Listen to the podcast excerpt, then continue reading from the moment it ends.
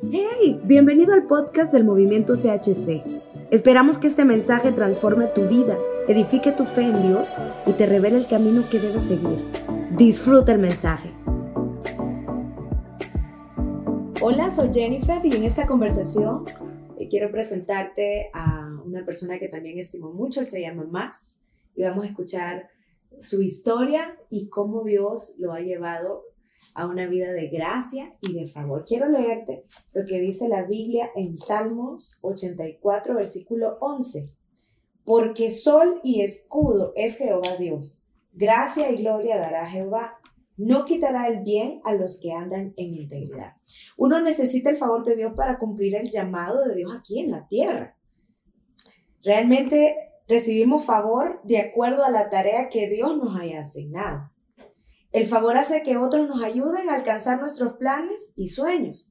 Cuando el espíritu de favor está sobre nosotros, este nos impulsa y impulsa a todas las personas que Dios necesita para que nos ayuden en nuestro llamado. Y eso es lo que le ha pasado a Max. Y qué bueno que estés aquí con nosotros. Quiero que tú nos comentes cómo ha sido tu historia o cómo está siendo tu historia de, de una vida de favor y gracia en la vida cotidiana.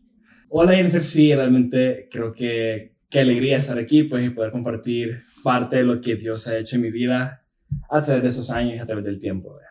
Max, tú me, tú me estabas compartiendo cómo Dios te ha mostrado su gracia y favor a lo largo de, de tu vida. Y justamente me comentaba sobre una beca. Hay mucha gente que dice, eh, Dios no me ha dado gracia, no me ha dado favor, quizás tengo mala suerte, y todas esas formas de pensar que están muy alejadas bíblicamente, cuando la Biblia claramente dice que, que realmente el bien no se apartará del que anda en integridad y que realmente él, es, él es escudo y Él es sol para nosotros y nos da gracia. Eh, cuando Jesucristo murió en la cruz y resucitó, Él nos otorgó la gracia, que es el regalo inmerecido de Dios, con el cual ahora nosotros podemos operar y recibimos favor para cumplir nuestro propósito en la tierra. Y cada cosa que nos va pasando en la vida nos va marcando y nos va enseñando que hay gracia y hay favor. Algunos eventos los reconocemos, otros no los reconocemos. Y por eso para mí es importante que las personas que escuchan eso sepan reconocer la gracia de Dios y el favor de Dios en los acontecimientos claves que los acercan a su propósito. Cuéntanos acerca de la beca que Dios te permitió tener. Sí, creo que una de las partes claves que menciona es que realmente muchas veces uno siente que siempre ha tenido mala suerte en ciertos temas. ¿ve? Creo que quizás fue lo que me pasó a mí durante toda mi vida estudiantil, en el colegio, bachillerato, séptimo, noveno grado, todo eso. Nunca fui como un alumno ejemplar que se puede decir, ah, sí, lleva muy buenas notas, le va súper bien y todo eso, sino que realmente yo era ah, el, el payaso del, del salón. Entonces me gustaba hacer reír a la gente, molestar a la gente, hacer bromas, hacer todo ese tipo de cosas que para cuando llegó el momento de escoger mi carrera universitaria y ver qué es lo que quería hacer, obviamente nunca mis planes fue evaluar irme del país o buscar una beca en tal lugar, porque realmente yo dije, no tengo notas, no tengo mérito para venir y poder exigir esto, ya sea a Dios o a una institución. Por ti mismo tú decías, no, no aplico sí, una beca. Desde mi punto de vista yo estaba descalificado para poder aplicar ante una beca o algo así, entonces empecé a ver realmente qué es lo que quería estudiar, qué es lo que quería hacer realmente con mi vida, cuáles eran mis planes, mis metas. Entonces, a partir de ahí escogí una universidad a la que yo quería ir, que quizás lo más difícil de la universidad era que es sumamente cara. Entonces ya representaba un reto para mí, para lograr convencer a mis papás de que quería que me lo pagaran, pues, porque también está el hecho de cómo voy a exigir estudiar en una universidad cara cuando pues, ellos pueden pensar que lo voy a desperdiciar porque ya desperdicié eh, saliendo mal en las notas durante toda mi infancia, bueno, no, durante como es cuarto grado para arriba, ¿verdad? Entonces, sí fue como un proceso duro y hablar con mis papás y hacerles ver que realmente yo sí quería estudiar ahí y que me gustaba toda la filosofía de esa universidad y que yo quería entrar ahí porque quería entrar, ¿verdad? Entonces, a partir de ahí empecé a buscar la manera de cómo conectar a la universidad, cómo entrar y cómo hacerme notar para ellos, para que de alguna manera, si vieran que me interesaba un montón estar, y que aunque las cosas no se dieran, ya tenía como en mi mente, ah, sí, me voy a ir con un préstamo personal que va a ser como de 40 mil dólares. Sí. Tú lo querías hacer por tu propia fuerza. Eso es mis propias fuerzas, ¿verdad? Pero ya hablando con mi mamá, sí me dijo que lo conversara directamente con mi papá, porque al final él iba a ser el que lo iba a pagar. ¿vea? ¿Y de qué forma tuviste la gracia de Dios en el proceso de la beca? Creo que fue que una vez ya hablé con todas mis autoridades, no tuve como ningún inconveniente a la hora de, de, de decidir, eso es lo que yo quiero estudiar. La mayoría de personas con las que hablé en la iglesia, mis papás o las personas con las que lo comentaba, sí me decía, sí, yo creo que está bien lo que estás escogiendo y va de acuerdo a tus habilidades y a lo que puedes hacer. Entonces, a partir de ahí me encargué de lo que mi papá, mi papá dijo que sí lo podía pagar, que sí iba a ser muy difícil para, para él, pero que se podía lograr, se podía pagar. Entonces, a partir de ahí fue como que, vaya, lo voy a hacer, eh, pagué el examen de admisión. Y en una de esas, también la universidad lo que hace es como que manda a pedir jóvenes de varios colegios para que puedan vivir la experiencia de la universidad. Pero siempre mandan como los mejores alumnos, ¿vea? Entonces, yo sabía que por más que yo quería ir, las tres entradas que mandaban, O sea, Ya, tú tenías un bloqueo mental Sí, de no. que tú no estabas calificado. de que no iba a lograr, ¿ve? Entonces mandaron esas tres entradas y fue como que yo hablé con el coordinador y le dije, mire, yo quiero ir, me interesa ir, yo sé que no soy el mejor alumno y que las tres entradas que van a mandar ya tienen dueño, pero quería saber si hay alguna manera de que yo pudiera entrar, le dije. Y en ese me dijo, vaya, voy a ver qué puedo hacer. Y no sé con quién habló, pero a la larga sí consigo la entrada para mí, ¿verdad? Entonces fui a la universidad y viví como un día en lo que realmente es la carrera. Y yo dije, pues sí, me gusta esa universidad, quiero estudiar aquí, ¿verdad? Entonces, a partir de ahí ya pagué el examen de admisión y fui a hacer el examen, ¿verdad? Entonces, quizás era como que la parte más difícil porque yo sí, sí tenía plan B, pero no quería plan B. Yo estaba amarrado a la idea de que quería estudiar ahí y ahí quería estudiar. Yo había orado por, con Dios de que, aquí quiero que las puertas, quiero lograr lo que tenga que lograr aquí. Y así fue como hice el examen de admisión y la había en varios tipos de beca y las personas que estaban entrando conmigo a la universidad, una de ellas era el presidente de mi promoción. Era el mejor alumno, el que todos querían, el que iba súper bien en las notas y él, me- dijo, yo voy con beca porque quiero participar por la beca porque sin la beca no puedo estudiar aquí. Y yo dije, ah, por lo menos yo no tengo que ocuparme por eso, ¿verdad? Pero cuando hice el examen de admisión, eh, resultó que fui una de las mayores notas. Eh, entonces, eso me abrió las puertas para una beca. Entonces yo dije, ah, si soy la mayor nota, me van a dar la beca de, en dos patadas, dije. Pero realmente no fue así. Sí me mencionaron lo de la beca, pero como a, a las dos semanas cayó otro correo donde me pedían ver mis notas y mi registro de, de- ¿cómo se llama esto? Mi registro de comportamiento en el colegio. Y yo dije, vaya cosa.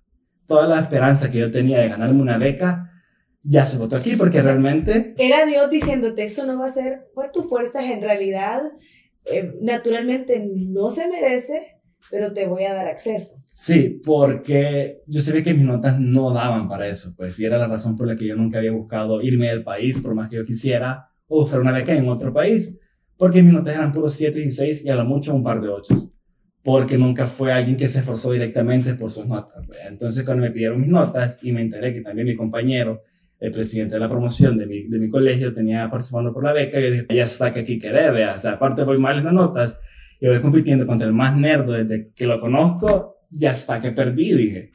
Entonces, ay, Quiero definir eh, el significado de favor. Benevolencia, aceptación, beneficios. También se utiliza las palabras misericordia, gracia y bondad. El favor es lo que nos ayuda a alcanzar nuestro destino divino, el llamado de Dios. Y esta palabra me llama la atención, con el mínimo esfuerzo necesario.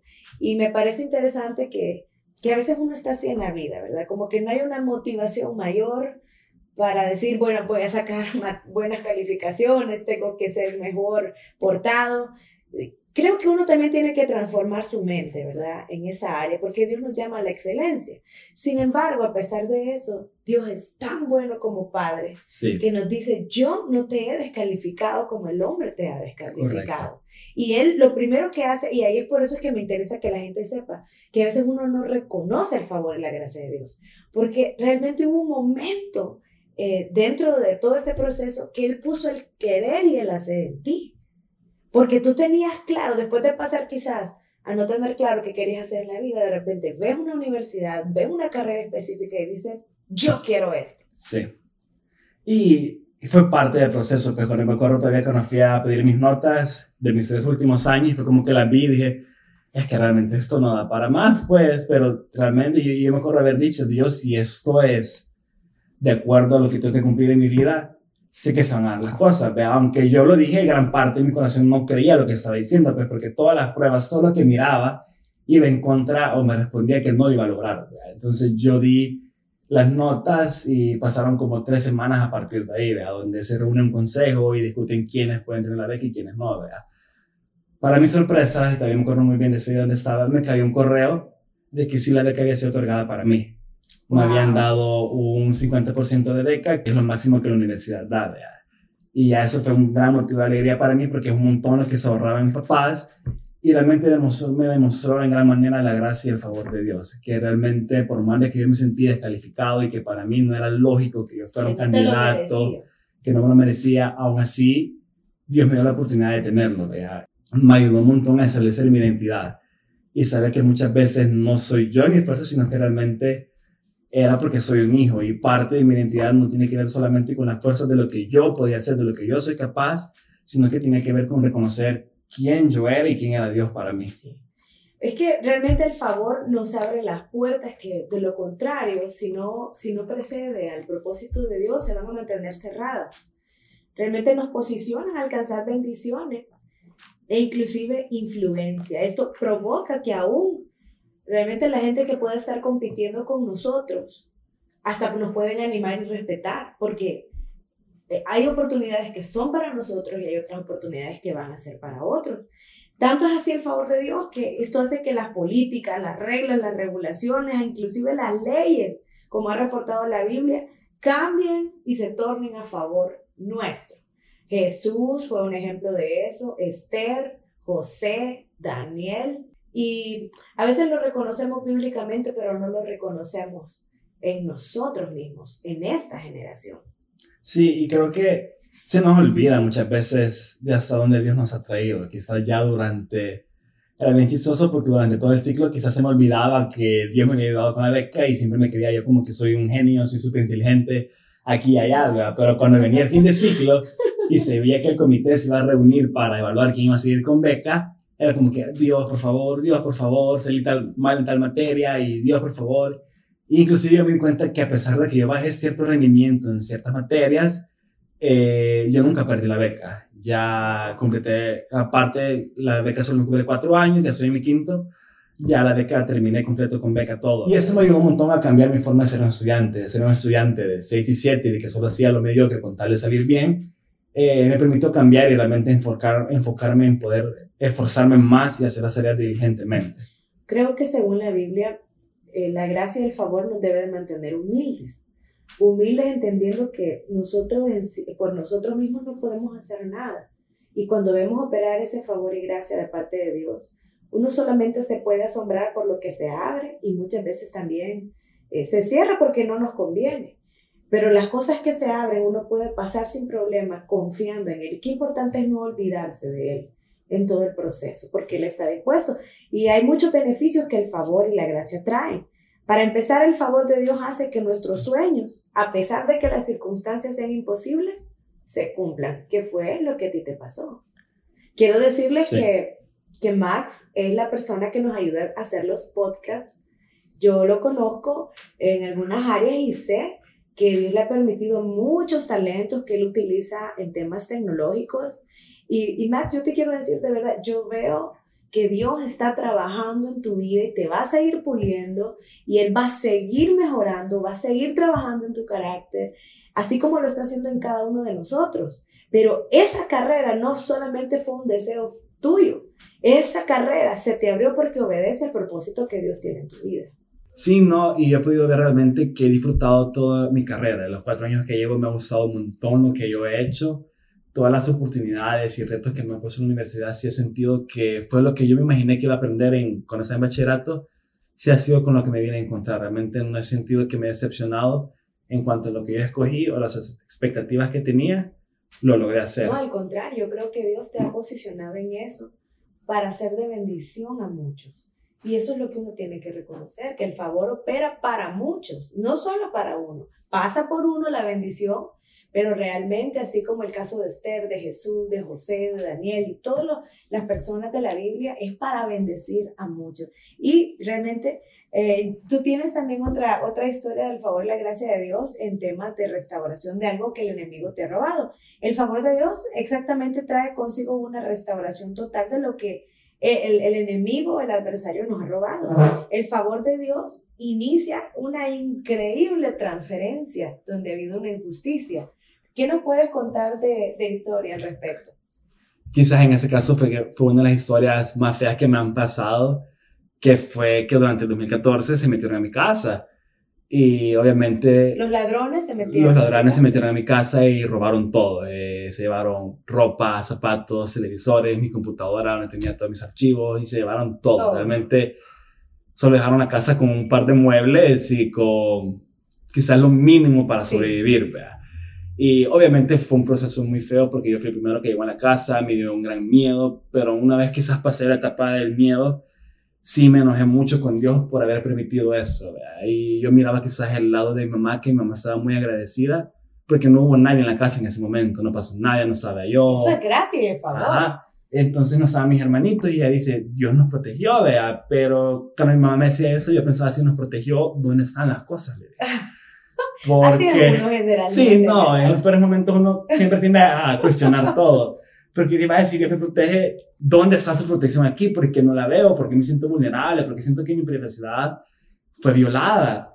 Y... O sea, tú estabas pensando en las cosas y Dios estaba buscando preservar tu vida. Correcto. Y yo para nada, para nada vi esa perspectiva. No reconociste No reconocí eso. Más yo me enojé, le pegué a la puerta, le pegué a todo por toda la molestia con la que yo cargaba porque se había perdido quizás para mí lo más preciado que era mi compu que ahí estaba toda mi vida, todo lo que había hecho en el bachillerato.